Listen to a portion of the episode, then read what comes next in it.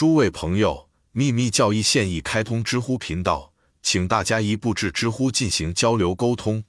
重新校准真相。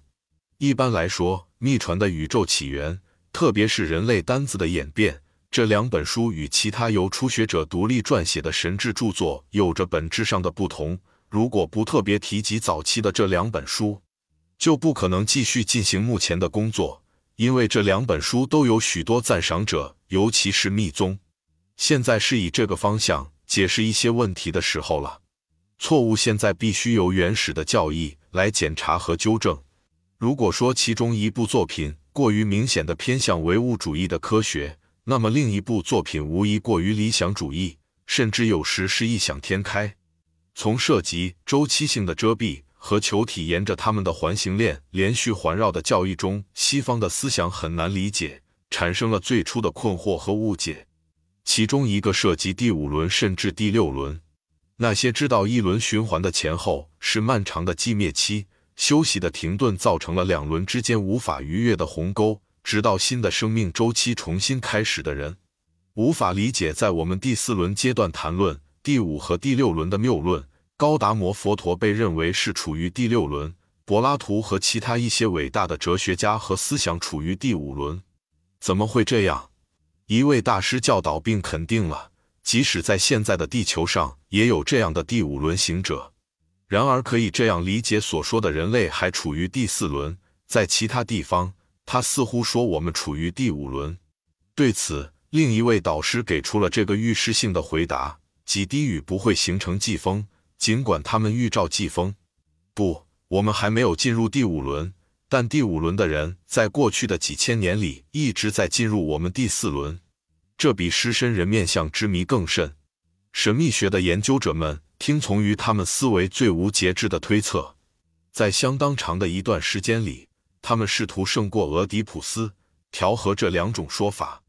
当大师们像狮身人面石像一样保持沉默时，他们被指责为反复无常、矛盾和不一致。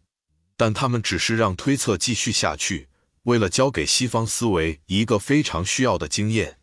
由于他们的自负和傲慢，就像他们习惯于把每一个形而上学的概念和术语具体化，而不给东方隐喻和预言留任何的余地一样，东方学学者把印度教的公开哲学搞得一团糟，而神智学家现在也在密教方面做同样的事情。时至今日，显然后者完全没有理解。第五轮和第六轮这个词的意思，但实际上很简单，每一轮都会带来一个新的发展，甚至是人的智力、心灵、精神和身体结构的全面改变。所有这些法则都在不断提升的程度上发展着。因此，随后像孔子和柏拉图一样的那些人，在心灵、智力和精神上属于进化的更高水平的人，在我们的第四轮中作为普通人将进入第五轮中一样。那些人类在这个演化水平上注定会发现自身远远高于我们现在的人类，就像释迦牟尼佛智慧化身比我们提到的所有被称为第五轮转者都要更高级、更伟大。虽然佛陀和商杰罗 （Sankara） 被预言性的称为第六轮转者，因此几滴雨并不能形成季风，尽管他们预示着季风。这句话再次隐藏了智慧。在当时被宣布为闪烁其词。现在，作者在《密宗》一书中所谈论的真实性将充分体现出来。当一门完全陌生的科学的复杂事实第一次呈现给未经训练的头脑时，在具备所有他们的适当资格时提出来是不可能的。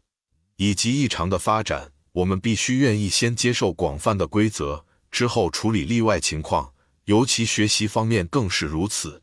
这与传统的教学方法有关，大体上遵循着旨在通过激发人们的困惑，让每一个新的想法都留在记忆中。就像这句话的作者自己，如他所说，是神秘学中未经训练的头脑。他自己的推论以及他对现代天文学推测所具有的知识，远胜于对古老学说的了解，导致他非常自然并且不自觉地犯了一些细节上的错误。而非任何广义规则的错误，这样的一个错误现在会被注意到，尽管是个小问题，然而，它仍被认为会导致许多初学者产生错误的概念。